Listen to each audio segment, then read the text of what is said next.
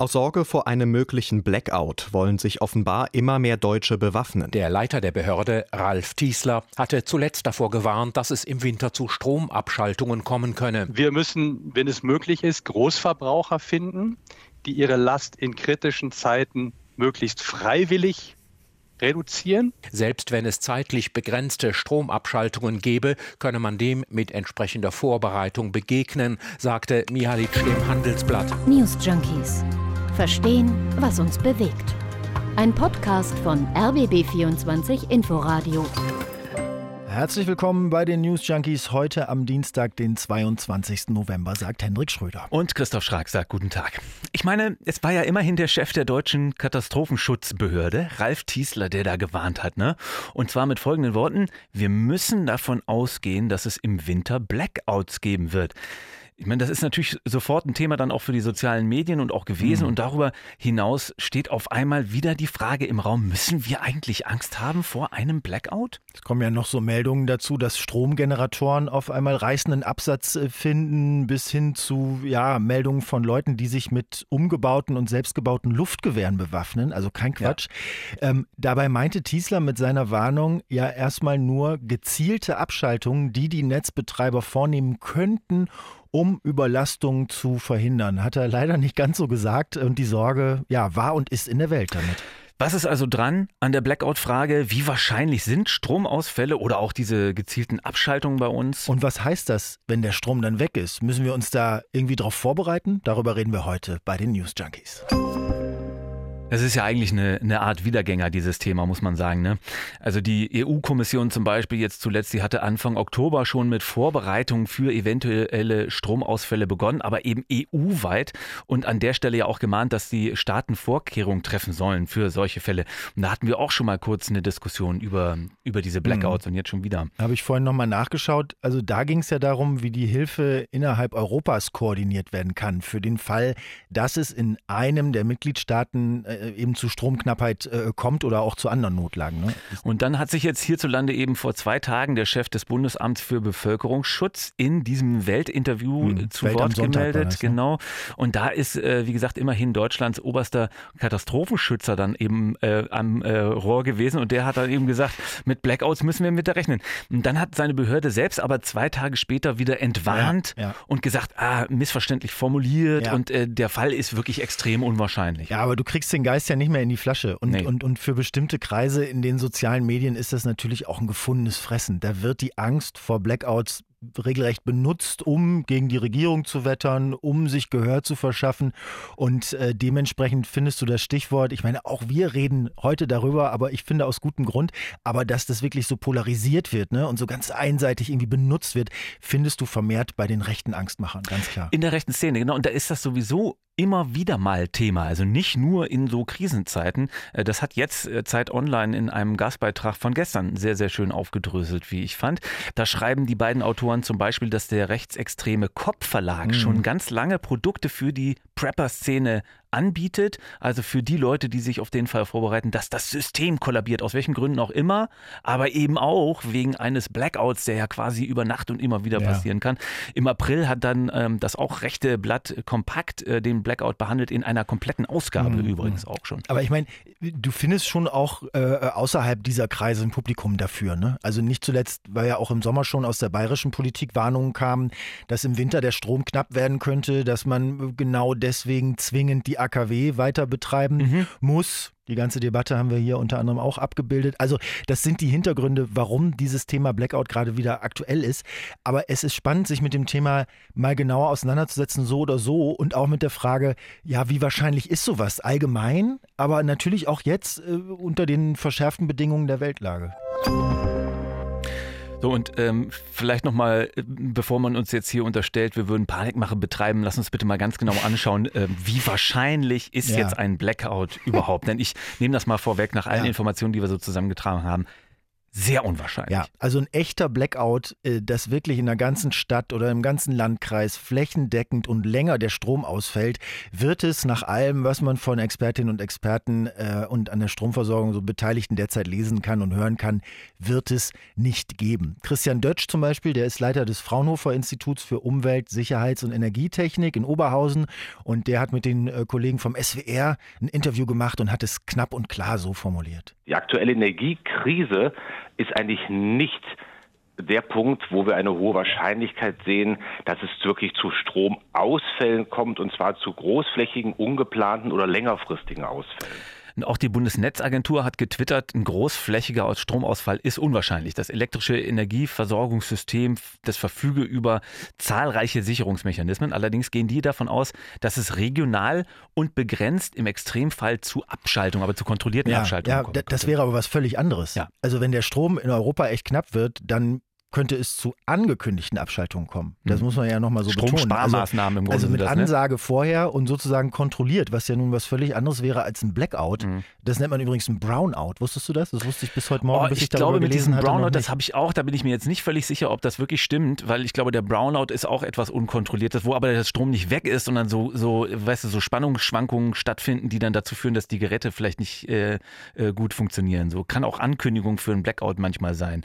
Also bei Brownout wäre ich mir jetzt nicht sicher, ehrlich gesagt gesagt. Aber auf jeden Fall ist es kein Blackout. Mhm. Es ist ein kontrolliertes ja, und, Abschalten. Und Tiesler, Tiesler hat sich ja dann auch relativiert, hat gesagt, dass er das eigentlich gemeint hatte, also ja. zwei Tage später. Und solche ähm, Brownouts, du sagst jetzt bist du nicht ganz sicher über den Begriff, ich habe ihn so gelesen, äh, für dieses kontrollierte Abschalten sind übrigens gar nicht so selten in der Welt. Ist ein ganz eigentlich bekanntes Verfahren. Wir in Deutschland kennen das überhaupt nicht. Wir haben eines der stabilsten Stromnetze. So der mittlere Wert liegt bei zehn Minuten Stromausfall pro Haushalt in Deutschland im Jahr.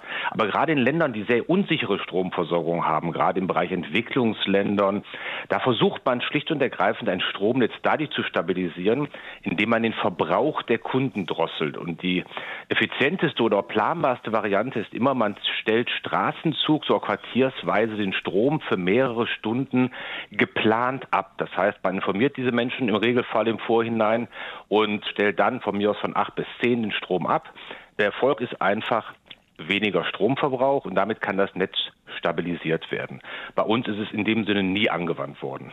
Also könnte sein, dass das bei uns dann aber doch mal irgendwann angewandt wird, weil wir eben so ein paar Herausforderungen jetzt haben, gerade in diesem Winter, dass zum hm. Beispiel äh, 10 Prozent des Stroms äh, mit Gas ja produziert wird, Gas aber eher derzeit knapp ist. Na, aktuell und, sind die Gasspeicher aber voll. Genau, also die Gasspeicher sind voll. Äh, das kann sich dann aber auch wieder ändern, wenn es äh, unvorhergesehen mal wirklich ja zwei bis drei richtig knackig kalte Wochen gibt zum Beispiel. Also dann sieht es schon wieder, schon wieder anders aus mit der Speicherfülle. Aber wie auch immer, es geht ja, wenn dann, um die Spitzenzeiten. Überhaupt nur in denen kommt Gas zur Stromerzeugung zum Einsatz, wenn ich das richtig verstanden habe jedenfalls. Also wenn hm, alle gleichzeitig so jetzt Strom brauchen ja. und viel Strom entnommen werden muss, dass man dann sagt, uh, jetzt ja. brauchen wir was zum Stabilisieren.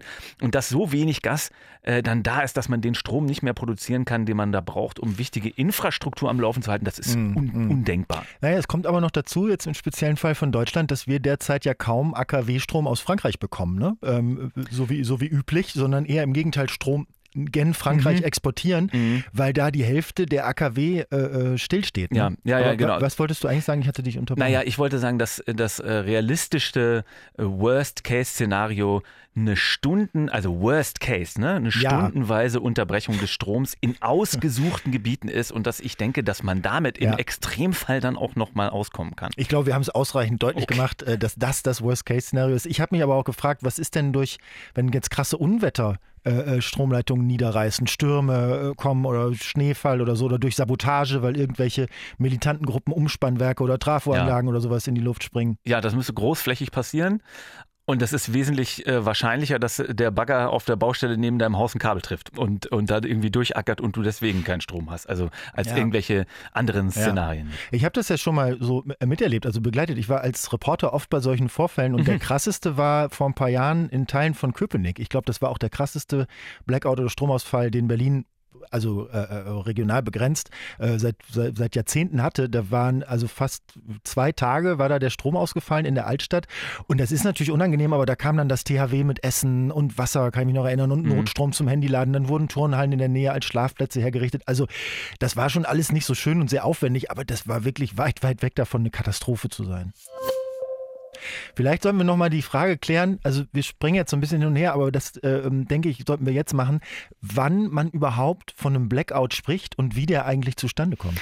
Also ein regelrechter, waschechter Blackout, äh, wenn ich das richtig verstanden habe, nennt man das im Grunde nur, wenn ohne Vorwarnung für ganze großflächige Regionen der Strom einfach weg ist und auch nicht schnell wieder angeschaltet werden kann, weil ja. das Stromnetz okay. komplett zusammengebrochen ist. Ja. Also ein großer Versorgungsausfall. Okay. Also das, was das. ich da in Köpenick als Reporter begleite, Nein. das ist noch das ist, das ist ein Stromausfall. Okay, also wenn, ne, wenn, jetzt in der Ukraine russische Raketenkraftwerke beschießen oder Umspannanlagen oder sowas und das gibt Blackouts. Mhm. Wir haben hierzulande, wie gesagt, einen kurzen Stromausfall, der ja. dann vielleicht in, wenn Köpenick dann irgendwie auch mal länger dauert, wo man dann so, aber eigentlich eigentlich in zehn Minuten äh, ja. ist das meistens behoben. Und ähm, also ich jetzt so ein bisschen als äh, Technikverständnis eingeschränkter, wie, wie, äh, wie, passiert denn so ein Blackout, wenn er kommt? Also was, was passiert da in diesem Leitungsnetz oder was geht da schief? Naja, das äh, liegt an der Tatsache, wenn äh, im Stromnetz müssen sich die Erzeugung von Strom und der Verbrauch immer die Waage halten. Man muss immer so viel reintun, wie rausgenommen wird. Und das muss man natürlich ähm, überwachen dauernd. Also es dürfen nicht einzelne Leitungen dazu noch überlastet werden, dass zu viel Strommenge über eine Leitung geschickt wird. So und dafür sorgen die Netzbetreiber. Also genauer die sogenannten Übertragungsnetzbetreiber. Okay. Also die sorgen dafür, dass, dass, die, dass, dass, dass, dass die Netze im, im, im Ausgleich, im Gleichgewicht, genau. im Gleichgewicht sind. Da gibt es vier von diesen, äh, ähm, von diesen Firmen. Das sind äh, private Firmen, die haben aber einen gesetzlichen Auftrag und werden ganz, ganz streng reguliert, äh, die sich diese Gebiete in Deutschland aufteilen. Hm. Die sorgen dafür, dass dann äh, Kraftwerke ans Netz gehen oder rausgenommen werden, je nach Bedarf oder okay. erwartetem okay. Bedarf auch schon. Das heißt dann aber, da kann eigentlich nur was passieren, Blackout, wenn der Bedarf auf einmal in die Höhe schießt oder wenn nicht genügend Kapazitäten da sind, die man mal eben ans Netz holen kann, oder? Also wenn das Ungleichgewicht in irgendeiner Form groß wird. Und das sind auch die Szenarien, über die jetzt wieder gesprochen wird. Jetzt haben sich ja viele Leute wohl aus Sorge vor dem kalten Winter, äh, vor hohen Gaspreisen auch äh, diese elektrischen Heizlüfter besorgt. Ja, so. ja, und elektrische Heizungen. Also, das, auch, ist das, ne? das ist das Beispiel, was jetzt immer zitiert wird. Wenn jetzt heute Abend für morgen in ganz Deutschland Kälteeinbruch vorhergesagt wird, dann kann es eben sein, dass die die Netzbetreiber lieber mal ein Kraftwerk mehr auf Reserve äh, halten und dann kurzfristig okay. äh, dazuschalten so. wollen. Ah, die verfolgen dann sogar auch den Wetterbericht und so. Ne? Ist ja, lo Nein, müssen, ist ja logisch, ja klar. Weil morgens um sechs dann alle so, ach, ich mach mal einen Heizlüfter an, wozu habe ich den denn? Und diese kurzfristigen Spitzenverbräuche, die dann auftreten, wenn alle gleichzeitig morgens halt, ich meine, das passiert ja sowieso, ja, ja. ne? Weil, wegen der Routine, weil wir alle gleichzeitig an, morgens wir nehmen ja jetzt an, so, wäre noch, noch mehr. mehr. Solche Spitzenverbräuche die federt man dann auf der Erzeugerseite wohl gern mal mit Gaskraftwerken ab, ah. weil man die am schnellsten rein und rausschalten kann. Musst du nicht lange anfahren wie ein AKW und so. Äh, und wenn da jetzt aber nicht genügend Strom rauskommen würde und auch sonst keine Reserven mehr da wären, dann gäbe es so einen okay. so so einen Engpass. Und dann geht der Strom aus. Naja, bevor das passiert, müssen die Netzbetreiber dann im Ernstfall äh, einige Verbraucher kontrolliert abschalten. Das hatte vorhin der äh, Herr vom Fraunhofer Institut ja. genau erklärt. Ne? Ja. Das ist aber immer noch kein Blackout, sondern das sind eben diese kontrollierten Abschaltungen. Ja. Ich auch glaube, es sind auch keine Brownouts, sondern es ist kontrollierte, kontrollierte Aber der Strom ist bei mir dann trotzdem weg. der Strom ist bei dir dann trotzdem weg, aber du kriegst ja vorher Bescheid. Also so hat das auch zum Beispiel der Chef von einer dieser Betreiberfirmen ebenfalls im SWR im Oktober erklärt. Ja.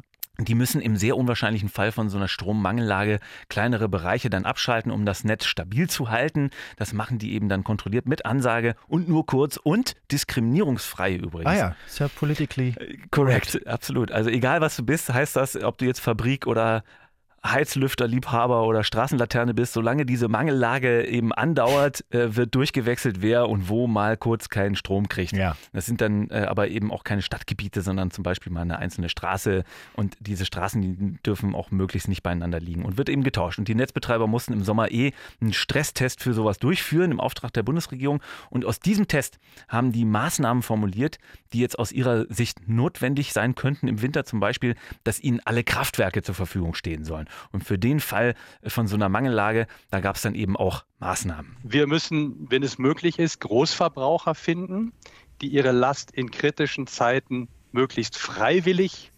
reduzieren, bevor wir quasi andere Kunden abschalten müssen. Und auch die Zusammenarbeit mit unseren ausländischen Nachbarn ist sehr wichtig. Das heißt, wir sind auch dabei, dass wir möglichst verbindliche Absprachen zur gegenseitigen Hilfe mit unseren ausländischen Partnern treffen. Und das letzte Thema ist, alle Kraftwerke, die verfügbar sind in Deutschland, die müssen wir auch nutzen. Das ist also der Chef von einem dieser Übertragungsnetzbetreiber von Amprion, Dr. Frank Reier, im Interview mit den SWR-Kollegen. Aber nochmal zu der Sache mit den europäischen Partnern. Da hat äh, äh Dr. Reier jetzt auch gerade nochmal Bezug drauf genommen. Da habe ich ja vorhin auch schon gesagt, dass das diesen Winter ein bisschen kniffliger ist, äh, ein bisschen anders als sonst. Nicht nur, weil Russland kein Gas liefert, sondern weil, wie gesagt, in Frankreich ausgerechnet in diesem Jahr äh, zahlreiche AKW abgeschaltet sind, weil die gewartet werden, weil man ja einen bestimmten Typen Risse entdeckt hat und die jetzt alle überprüft werden müssen. Dauert ewig lange. Und Frankreich hat sonst immer massiv Strom exportiert. Hm. Jetzt müssen sie importieren. Das heißt also, nochmal, es sind weniger Kraftwerke, die man ans Netz holen kann, wenn gerade besonders äh, viel Stromverbrauch erwartet wird.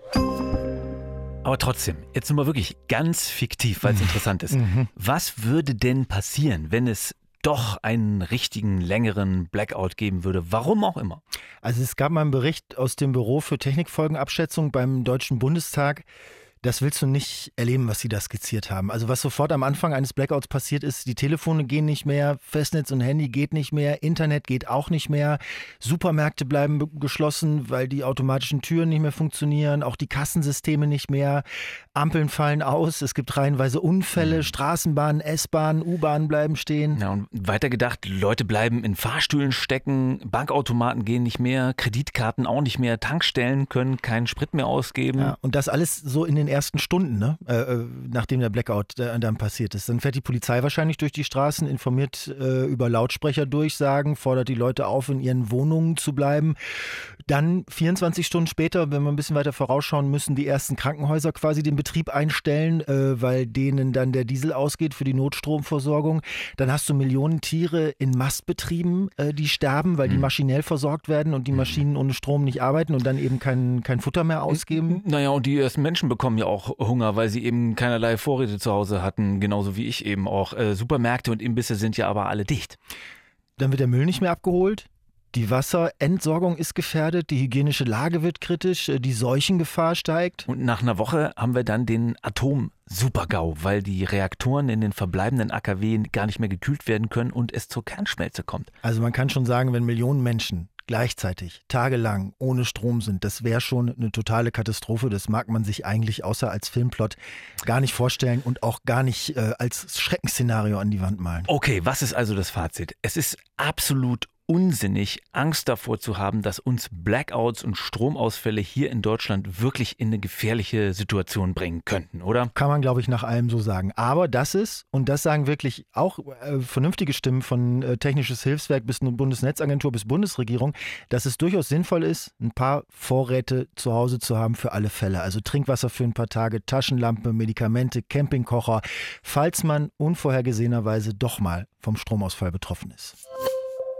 Das waren die News Junkies für heute. Morgen gibt es eine neue Folge mit uns, wenn Sie möchten. Erreichbar für Meckerei, Lob und äh, gute Impulse sind wir unter newsjunkies.rbb24inforadio.de. Tschüss, sagt Christoph Schrag. Tschüss, sagt Hendrik Schröder. Bis morgen.